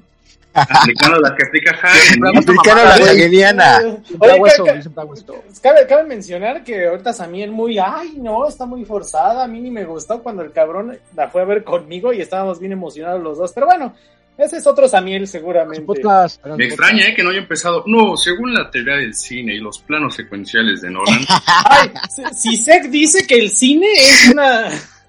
Amigos, re- renovarse, renacer o escena siempre morir. empieza con una luz, güey. Escena siempre la oscuridad tiene una luz y así. Todas empiezan a... No, pero esta, eh, en- a diferencia de las otras, empezó con madrazos eh, de, de guerra, terroristas, obviamente, ¿no? O sea, aquí sí llega y, y cuando la fuimos a ver, cero, no me dejarás mentir, ni, ni los demás que la fueron a ver, sí fueron bombazos hol- hollywoodenses, ¿no? O sea, Nos agarramos Sí, de la sí. mano. Sí, de, de hecho estaba comiendo, estábamos comiendo... Como palomitas. amigos, Pero Como también... pareja, güey. como parejas, exacto. Sí, Ey, no te pongas celoso. Oye, Oye, ¿por qué no oigan, amigos, pero ahí el tema, el contexto que están diciendo justamente de los caratazos duros es 2008, güey. O sea, también no está. Bueno, es ya, 2012, ¿eh? es 2012, esta es de 2012, la de 2008 es la del Guasón, digo, nada más en como dato 2000, pues, curioso. ajá, pero en 2008, lo que hizo Guasón, güey, o sea, fue un, esa película fue un impacto brutal, no nada más para los que somos cinéfilos, güey, sino para la sociedad, porque ver el, el desquiciamiento del Guasón estuvo cabrón. Y después en este, ya en 2012, o sea, fíjate, es 2012, estamos hablando de hace nueve años, o sea, son nueve años, son nueve años, ¿no? Cuando todavía todos éramos hombres o mujeres, ¿no? cuando, y cuando todavía no Cuando- había Cuando el mundo era más fácil. y era simple, güey, ¿no? Y al final eran los buenos y los malos y aquí el, la crítica que hace en la propia película en Hollywood, güey, Nolan, es decirle a la sociedad gringa lo que ellos vivieron después, güey, con las Torres Gemelas. O sea, nosotros somos falibles, no somos la super raza, no somos la nación intocable, güey, no somos la, no, no somos la sociedad perfecta, güey. Nos puede llegar cualquier cabrón aquí a romper todos nuestros símbolos y, y nos va a poner a nosotros. A quitar a Cristóbal Colón, Kaiser. Sí, pero eso ya vino en la 4T, güey, que ya veo que sí estás muy avesado en eso. Hacer que se disculpen con nosotros por habernos conquistado. Pero el, el, el tema ahí del contexto que estaban mencionando sí es importante, porque en ese en esos años la, el terrorismo lo veíamos muy lejano, güey. O sea, y el hecho de que lo hayan puesto en territorio gringo, o sea, si lo hubiera anunciado, ¿cómo se llama esta? Monividente, güey, pues hubieran dicho, güey, le atino, cabrón, pero Nolan lo hizo Pero ahora, ahora ¿qué haciendo opinas, una güey? crítica. ¿Qué güey. opinas? Pero ¿qué opinas, güey, que ahora este, se está formando un nuevo enemigo, güey? Dentro para, para el orden mundial, güey, para el orden este, estatal. Que cuando salió, cuando ganó Trump la presidencia, güey, y No, aventó su no me doxees, no me doxees, Javier. Ah, pero cuando, cuando, cuando ah, Trump ganó la presidencia, güey, y dijo, dijo la misma frase de Bane, esto no es mamada, esto está en videos, de hecho lo ponemos en referencia. Dijo, le vamos a devolver Estados Unidos a la gente, ¿no? En vez de gótica, pero dijo las mismas palabras de Bane.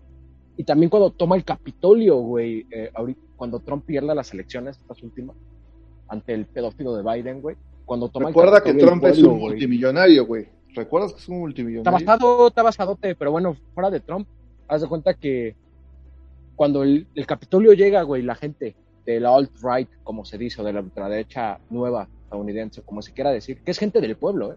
No es gente Aceleracionista, por cierto. Sí, aceleracionista. De hecho, ahorita voy a decir una, este, una coincidencia con la Liga de las Sombras, pero cuando la gente llega, güey, a tomar el Capitolio y hace un desmadre y todo, se parece mucho a esa escena, güey, que Bane hace el desmadre, pero ahora el enemigo son ellos, güey. Y ahora con las vacunas y con lo que nos quieren meter a fuerzas, también ahora ya se está, Biden dijo hace poco, güey, hace dos días en Twitter, mencionó Biden, quiero proteger a los trabajadores vacunados de los no vacunados. O sea, ya está creando un nuevo enemigo, güey. ¿Qué opinas de este nuevo enemigo que ahora ya es el pueblo mismo? O sea, el enemigo es el pueblo. No hay enemigo del pueblo, güey. O sea, el, el- el- todo. Ahí sí puede ser mi teoría conspiracionista, güey. Pero al final, eso que están haciendo. Ah, yo creo que hasta decirles conspiracionista.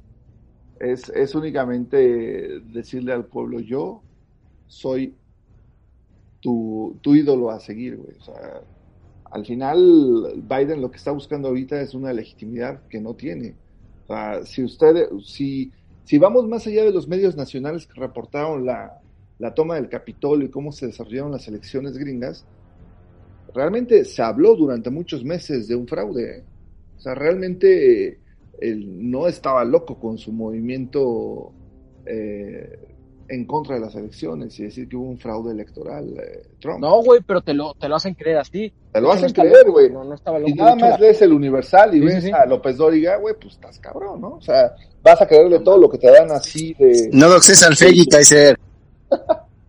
Pero si, incluso si te... No, y es que también, Si brincas el río de mojado, güey, y vas a comprar tus calzoncitos para revenderlos acá, te vas a dar cuenta que esos güeyes no apoyan a, a Biden, cabrón. O sea, de hecho, Biden no creo que concluya sus cuatro años y menos que se relija.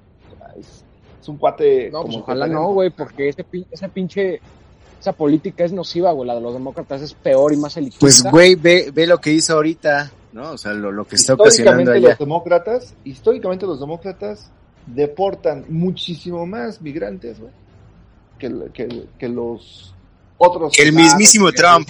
No, y aparte es un, es una red, es una red llena de pedófilos, güey, de, de pinche gente que tiene or- organismos. No, no doxear al Fegui, no doxear al Fegui. No doxen a Fegui. No, pero fuera de eso, güey, este, también quería rescatar nada más una última referencia política, güey. Eh, hay un grupo aceleracionista en la vida real, son dos grupos. Uno se llaman los Boogaloo Boys o Club Boogaloo. Otros, y otros es Atomwaffen, güey. Que quieren, y fíjense esta, re- esta referencia, como está muy, muy calculada. Quieren reiniciar el- la sociedad americana a través de un holocausto nuclear, güey. Y el fin último de Bene de Talia sí era explotar la bomba. Eh, o sea, sí, ya se sí, quita el sí. discurso de... Sí, del sí, nuclear, totalmente. Entonces Ah, para- sí fue, sí fue un Nostradamus Nolan, güey, o cómo? No, no, no, o sea, me refiero nada más la referencia, porque estos grupos siempre han existido. Atomwaffen tiene orígenes desde los años 30, pero, o sea, se parece mucho, es militarista, quiere... Eso te, te lo digo, te lo digo no, no en mal plan. O sea, la película de Nolan en esta parte, sí estamos hablando de un reactor, güey, que al final eh, eso era lo que quería hacer eh, la hija de Razas Ghul. O sea, quería detonarlo. Dos, Claro, sí, la toma sí, de hecho sí, ese es el fin, güey. O sea, todo empezaste a dar una secuencia de escenas que se dieron, güey, y que se están dando y que se están gestando a nivel mundial. Entonces, pues también este güey también no es ningún pendejo en hacer un, un guion, porque aparte, no, la, no nada más fue el director, güey, sino estuvo involucrado en el guion. O sea, esto es lo interesante. de Sí, esta te, suelta mensajes, te suelta referencias. Entonces, eso es sí, como- referencias. Pues bueno, como los Simpson, ¿no, güey? O sea, pasó esto, va a pasar esto. Ay, sí, cómo no, güey. Nunca, nunca nos va a pasar esto en- aquí en territorio, en territorio sagrado de los Estados Unidos. Pues no, güey, ahí está, güey. pues todos, este, al ángel, güey, cuando se reelige el peje, hacer desmadre, con palos y la madre, güey. Las caritas de calavera. Sí, a huevo. No, no seas pambolero, amigo. ¿Cómo crees? Ah, Entonces, ¿qué, Feggy, Feggy Cero, ¿qué, qué podrían decir al respecto? Pues que es una buena película, no es, no es una película simplemente de superhéroes, ¿no? Como el universo Marvel. Creo que esta sí trae un, un trasfondo que podría poner a pensar a más de uno. Tiene muchas ideas que, que nos pueden poner a reflexionar, ¿no? Si la observamos con detenimiento. Hagen dijo un par de cosas que no, no les había prestado atención. Pues con base en ellas puedes reflexionar de muchas cosas. Tú, tú Cero, ¿qué piensas? Yo también estoy muy de acuerdo con lo que dijo Hagen. Me gustó mucho su participación. ¿Es cuánto? Ay, Fegui. Feggy, te extrañamos, compañere. Ya lo sé, ya lo sé. Sí, sí. Yo güey. Querida audiencia, mándenos sus comentarios acerca de Feggy, de, de Sí, todo lo que yo- piensan de, de él, de su- sus de sus conclusiones. de su Próximo tema, próximo tema, Peggy. Así se va a llamar. Pero Cero, ¿qué opinas? Este, bueno, a ver. Pues es que es- me, me suena tentador estar de acuerdo con Hagen, pero vamos a ver. O sea, si tomamos en consideración que esta película, como ya bien lo dijeron y no se cansaron de decirlo, que no querían hacerla, también tenemos que contemplar que no solamente era todo el contexto político y económico, sino también porque después del éxito que tuvo la 2, la del Caballero de la Noche, de hecho, cuando Samir y yo la fuimos a ver, pues fue así como que, pues vamos a ver qué tal, ¿no? Porque pues hay que... Ya, hacer- lo, hay que- ya lo dijiste 10 veces, ya sabemos que son pareja, cabrón. Ya. Ay, Pero sí, ya, por favor. Ya, perdón, es que eran los tiempos bellos cuando era mi pareja y no la de Feggy. Pero bueno, o sea, cuando vemos eso fue dar como que vamos a ver de qué se trata. Y la verdad es de que combatir el éxito que tuvo la del Joker con el mismo este representante del caos, ese agente del caos que solamente es un hombre que quiere ver el mundo arder, nos vemos aquí ya contra la contra, con la contraposición de una institución que quiere derrocar al sistema y que lo quiere derrocar regresándole el poder a los menos indicados, que es el pueblo, ¿no? El pueblo del el fuego vulgar, tal como se hacía con la, con la autocracia, ¿no? Entonces vemos cómo esa figura corrupta nos da esas fallas en, la, en el criterio para poder elegir este, acciones, para poder este, enjuiciar, como bien se citó a Nuremberg o como se han citado las consultas populares, en la cual pues el pueblo es el que tiene el poder, pues hay que regresárselo para ver qué hace, ¿no?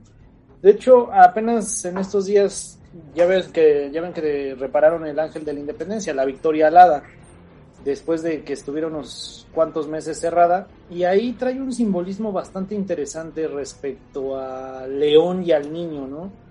Digo, no voy a citar al Bigotes en esta ocasión, pero podemos ver cómo es el niño que es la representación de los gobernantes o a Ángel, guiándolo, guiándolo a León, que es esa representación del pueblo.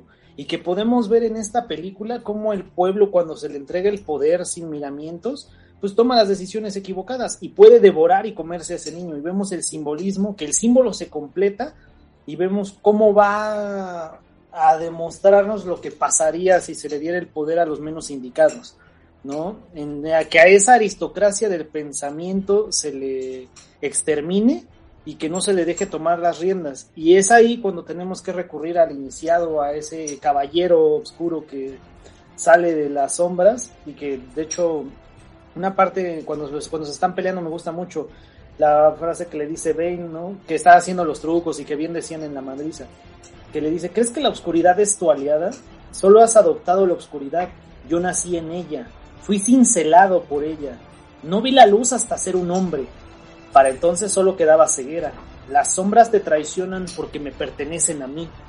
Y creo que en esa analogía de la oscuridad debemos de poder reflexionar y tomar en cuenta nuestra oscuridad, ser conscientes de ella y utilizarla, no solamente repudiarla y decir, ay, tenemos que ser buenos, porque no, o sea, no podemos ser esos, esas marionetas de la sociedad porque solamente nos estaríamos sometiendo a la voluntad de los poderes, como bien Hagen ha querido luchar, ¿no? Eso Yo, sí yo estoy, todos estoy de acuerdo, güey. Creo que no hay encontronazos. Ahora estoy muy de acuerdo y me gustó eso. La masa es estúpida, güey. O sea, la masa por sí sola es sí, estúpida y claro, creadora. claro. Y necesita un, necesita un símbolo, una idea o un líder, güey, que la, que la guíe, eso sí es cierto. Y por eso... De hecho, de hecho, eh, una parte de la teoría política, la teoría de, de gobernar, es eso, darle a las masas, al pueblo bueno, darle el poder para que se maten entre ellos y se den cuenta que son unos pendejos y que necesitan a alguien que los guíe. Esa es la técnica de un político eh, que sabe lo que tiene que hacer con las masas. En desgracia, cualquier similitud con lo que estamos viviendo en este país de cola de sirena es mera coincidencia. y Muy tú, bien. Sam- tú, Samuel, ¿qué conclusiones tienes para nosotros? Ya, ya para concluir el programa, ya esas fueron la... Feggy, ¿fue ya tu conclusión? Oh, no, no es mi conclusión. Adelante, Feggy. Adelante, Joaquín, ¿no? Adelante, Joaquín. Mi conclusión sería que me añado a las posturas de todos. No, re- realmente creo que Es cuánto. todo igual. Pero lo que sigue. Él, él no aprendió nada el sábado. No, no, no. Mi, mi conclusión es que esta película sí también trata algo que no he visto en otras películas de superhéroe y es como la faceta del humano que puede quebrantarse o que puede tambalearse por estar en un estado emocional no, no tan bueno o que lo hace caer en un pozo, ¿no? Pero como esa caída te puede hacer ascender y, y poder lograr algo, algo más. Y también me llamaba mucho el movimiento este de Rex al Ghul porque no gana ni Bane ni gana la hija de Ra's al lo que ganó fue el movimiento fanático que tenía este villano de la película, de la primera película. Un, fanatismo tan marcado que eh, en, la primera escena uno de los, pues no sé, sean militares, soldados que, formaban parte de la Liga de las Sombras, se queda en la, se queda en el avión, ¿no? Sin temor a morir, porque estaba muriendo por su movimiento, como referencia a los, a los talibanes o otro tipo de sociedades del Medio Oriente, que ese fanatismo los lleva a inmolarse en carros bomba o, en, atentados contra la gente. Entonces, sí es una película que vale la pena ver a pesar de la larga duración que tiene. Creo que sí te puede dejar varias cosas, varios mensajes, pero a mí lo que más me llamó fue el, el papel que tuvo Bruce Wayne, ¿no? Durante toda la película, como ver sus, sus facetas de estar en un estado depresivo a volver a levantarse y concluir como, como Alfred lo quiso. Eso sería todo. Es cuanto antes, antes que se me olvide, también aquí hubo un personaje que quería destacar específicamente en estas tres películas de Nolan es el Alfred, güey. Porque al final el personaje de Alfred es, es de alguna forma el que guía todas las decisiones que tiene el solitario y huérfano Bruce Wayne. O sea, al final... Hasta el rompimiento, ¿no? Que tienen ahí en la película. Todo. Todo, es todo, un, todo. Es un experto, es el experto, el maestro, ¿no? Es el maestro, güey. O sea, fíjense cómo, si bien su, su iniciador en todo este tema fue Razazgul y, y lo entrenó y lo hizo, lo pretendió hacer a su imagen y semejanza, en el momento que se que el discípulo toma su propio camino, encuentra a alguien con una visión de senecto, güey, con una experiencia que desde la segunda película le dice, ¿no? Hay una escena cuando están persiguiendo ya el desquiciado del Joker. Es que nosotros, yo cuando combatí en no sé dónde chingados, había un ladrón que nada más no podíamos agarrar. 15 minutos después le dice, ¿y cómo agarraron al ladrón del bosque? Incendiamos el bosque. ¿No? y después en esta película le dice, bueno, ahí te ves, estás bien, güey, lo que estás buscando nada más es pura, puro ¿Estás bien, Wayne? Estás bien, Wayne, güey, ¿no? Y yo quisiera verte así, así, porque al final tu ascensión va a ser, tiene que ser de esta forma, y termina haciéndolo. Entonces, No, y también, también cuando, en esa parte que que quemamos el bosque, casi casi tiene que sí tienes que romper normas éticas y es cuando crea el espionaje que, que radea al Joker, el espionaje que de hecho superhombre, al su ayudante que no, quiere la moral. A Lucius Fox, güey, que le dice, güey, o sea, Lucius Fox, aquí tienes sí, todo. Si uso esto, renuncio. Sí, sí, que dice, si usas esto, yo mientras esta máquina, yo renuncio. Porque si es muy peligroso. Tu nombre, vas a ver es enseñanza de Alfred. Sí sí, sí y es la renuncia, ¿no? Y, o sea, quiere decir que lo acepto. Pero si es la enseñanza de Alfred. O sea, para atrapar a un villano tan, que no quiere nada, que quiere solo ver al del mundo, necesitas quemar el bosque, o sea, romper la ética. y tal vez sea un personaje pues bueno, mi, mi ¿eh? conclusión, bueno, en los cómics sí, sí tiene peso, pero bueno, es que no todas las, personas lo, van a ver así, pero sí es su, su sensei. Mis conclusiones para este programa. Eh, rápidamente, mis conclusiones y referencias es que sí es, es el viaje del héroe. Para mí muere, pero resurge y resucita.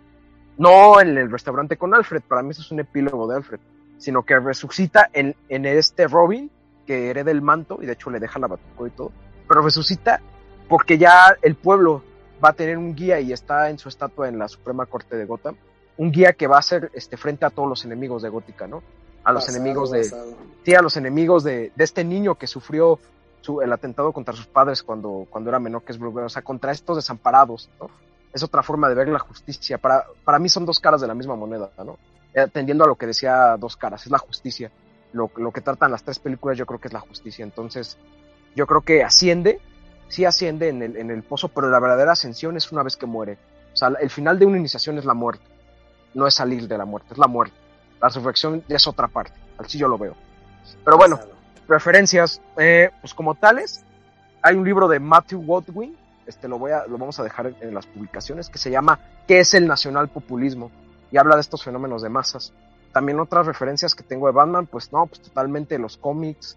No, no soy muy fanático, no me sé los nombres, pero el de la primera aparición de Ben, que es cuando le rompe la espalda, no sé si es una saga, está bueno.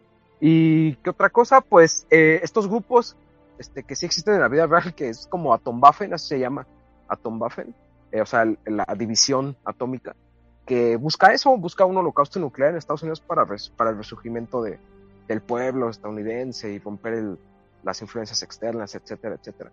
Y también la situación en Medio Oriente, y como tal también la, la crisis del 2008. Esas son mis referencias, ahora fueron más políticas y prácticas.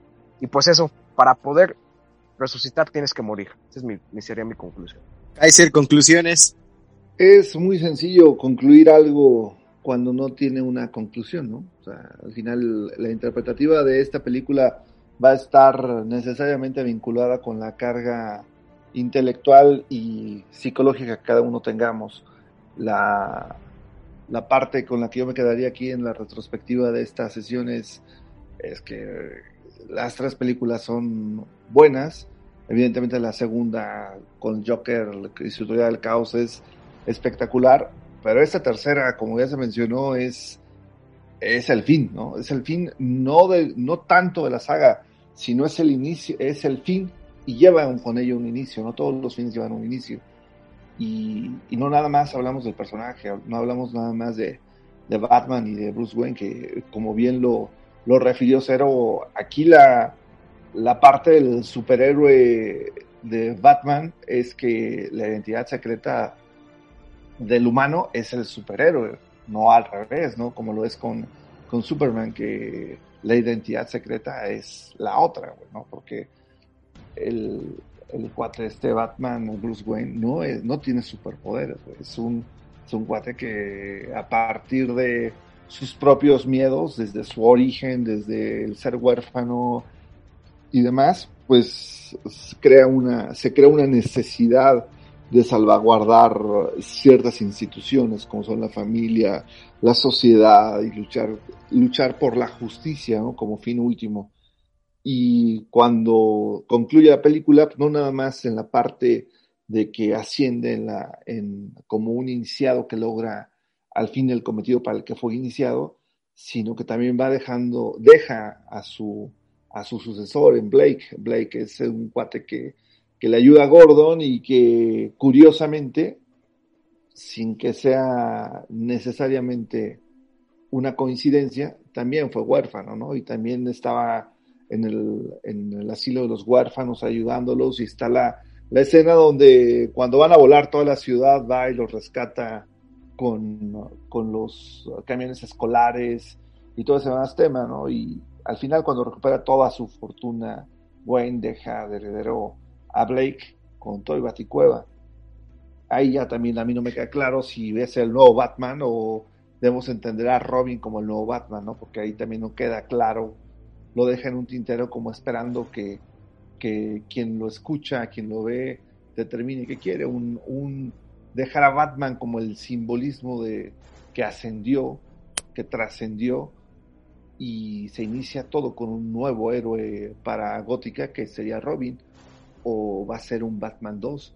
Yo me inclino por más por el tema de que al ascender ya trasciende y, y no puede haber un Batman 2, tendría que ser Robin la, la continuidad del superhéroe físico mortal. Entonces aquí, como lo venía mencionando, la parte importante de la película conclusiva es ya una vez que asciende Batman, el hecho de que el iniciado concluya todo su proceso y, y ascienda y trascienda en su, en su eterno recorrido y se vuelva un símbolo de gótica, en mi punto de no creo que haya un Batman 2, sino que Blake, que es el heredero de la fortuna Wayne y el heredero de la Baticueva y, y del humano superhéroe, no debería ser Batman 2, debe ser un Robin, ¿no? Y de hecho creo que así se, se deja medio entrever, aunque hay gente que, que dice que le hereda el nombre de Batman. Para mí, evidentemente, como, como en una referencia religiosa, mm, Dios es Dios, Cristo es Cristo y uno es el padre y otro es el hijo, ¿no? O sea, así como Razas Ghul con su hija Talia no, no pueden ser sucesor uno del otro porque eh, no hay parte segunda en este, en este tema. La, ascensión del personaje, del ser humano en la mente de Alfred como su, su inspirador y su guía, pues creo que, que concluye adecuadamente un ciclo de, de la trilogía de Nolan.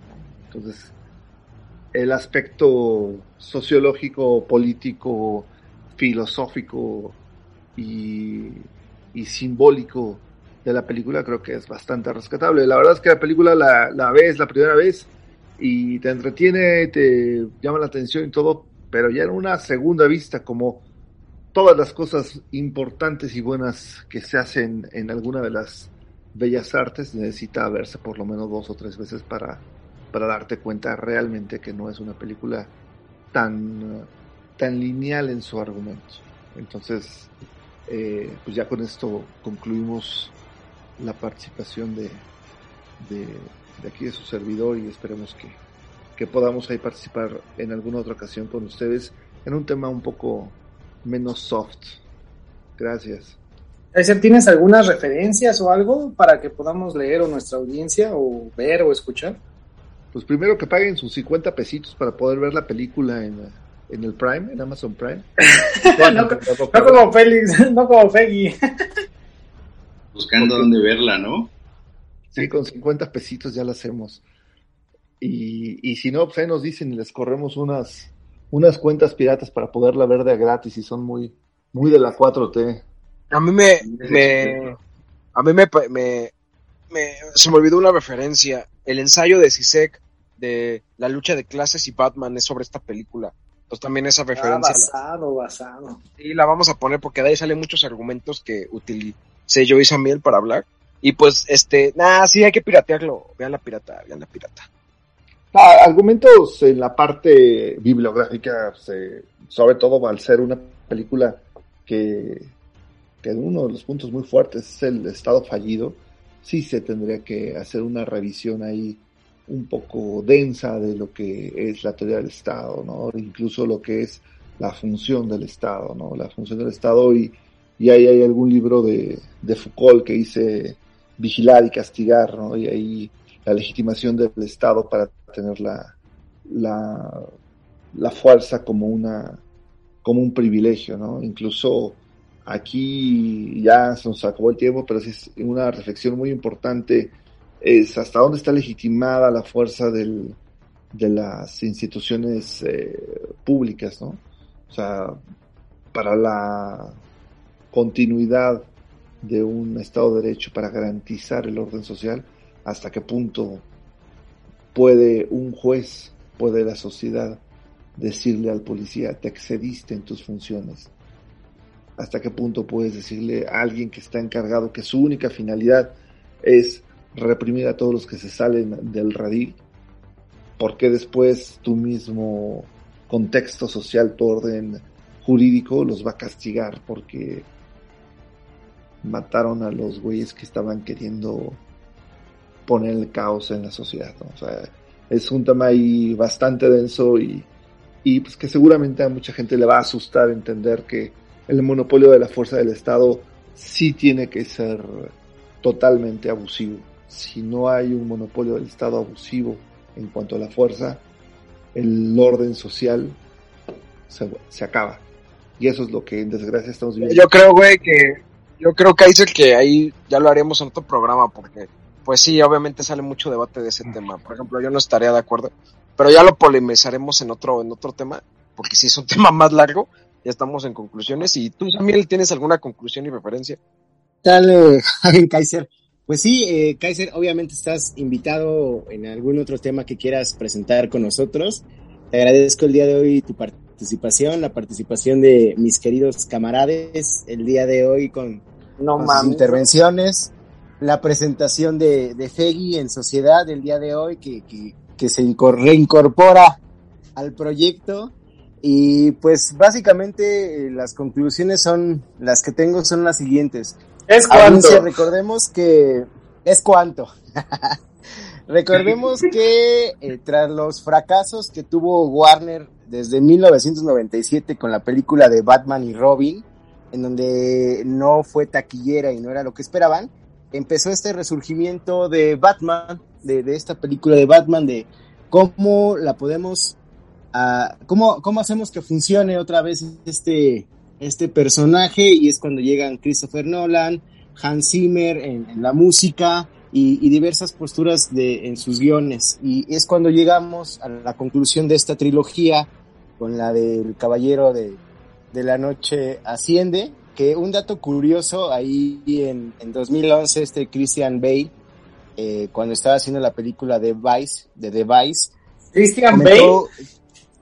Christian Bale, cuando estaba haciendo la película de Vice, comentó que se reunió con Donald Trump y que su personaje en esta película fue basado en Donald Trump, en el comportamiento, Ah, en sus gestos, en sus... Mamá eh, esta es una, una nota, una nota, nota al pie de página, se basó el, el personaje de Christian Bale y de hecho una de las escenas fue filmada en la, en la Torre Trump, ¿no? Entonces, eh, para concluir, vemos cómo se puede, se puede analizar la película de distintas formas.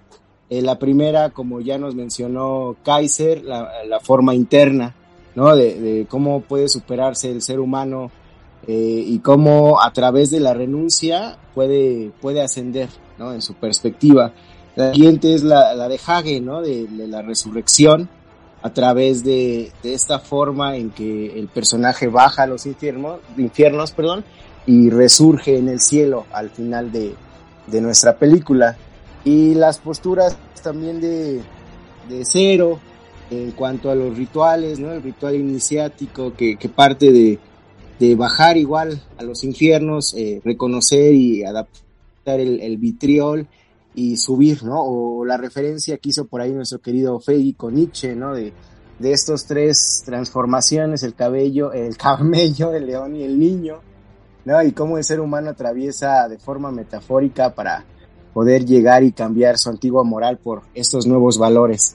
Entonces, esta película me agradó mucho, si bien estuvo forzada, sí me llevo grandes escenas, grandes, grandes referencias, como la destrucción del estadio, como lo mencionó nuestro buen Kaiser, como cuando Bane está dando su discurso ahí afuera de, eh, con los presos, ahí afuera de la cárcel de Ciudad Gótica, eh, y, y, más, más referencias también Hans Zimmer en, en la película y acompañando ahí al, al, al, contexto de, de, esta gran referencia. Y creo que sí, eh, Nolan cierra esta trilogía de una buena forma, un tanto forzada y, y me, me, agrada, o sea, finalmente me agrada cómo, cómo la concluye, eh, también haciendo parte a, al buen Alfred ahí con la, con la última escena. Entonces, y las referencias de, de Christopher Nolan, yo sí les quiero recomendar y sería mi única referencia para, para cerrar el programa, la de Memento, eh, que eh, en su momento eh, quisiera también hacer un programa. Memento es de las primeras películas ya, que hace cagaba, Christopher wey. Nolan. Ya te, cagaba,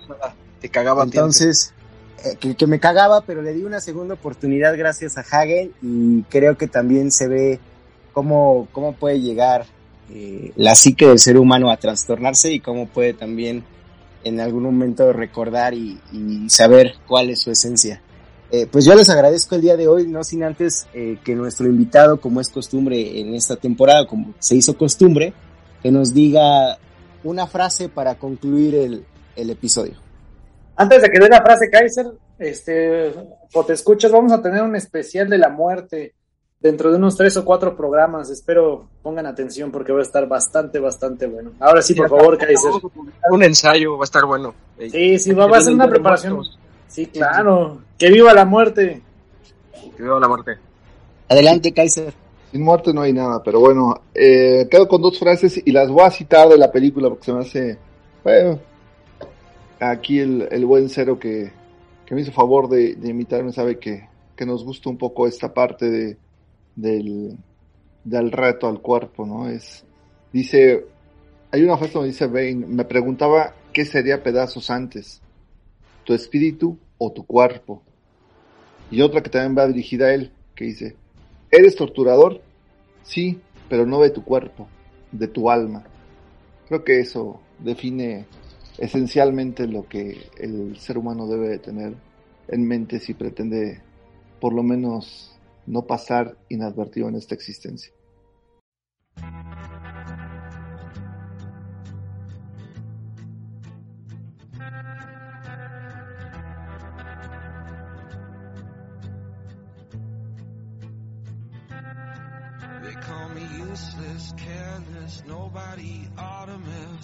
With the thing they don't understand, they call me hopeless, heartless. There's no way out of this when it's so far out of your hand. I confess there's a hole in my chest from the things that I did and the gun in my hand. I won't rest till it's all done and said, and I get what I get.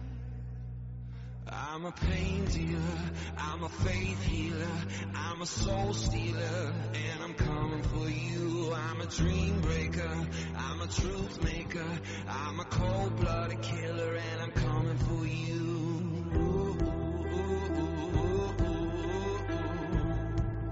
And there's nothing you can do.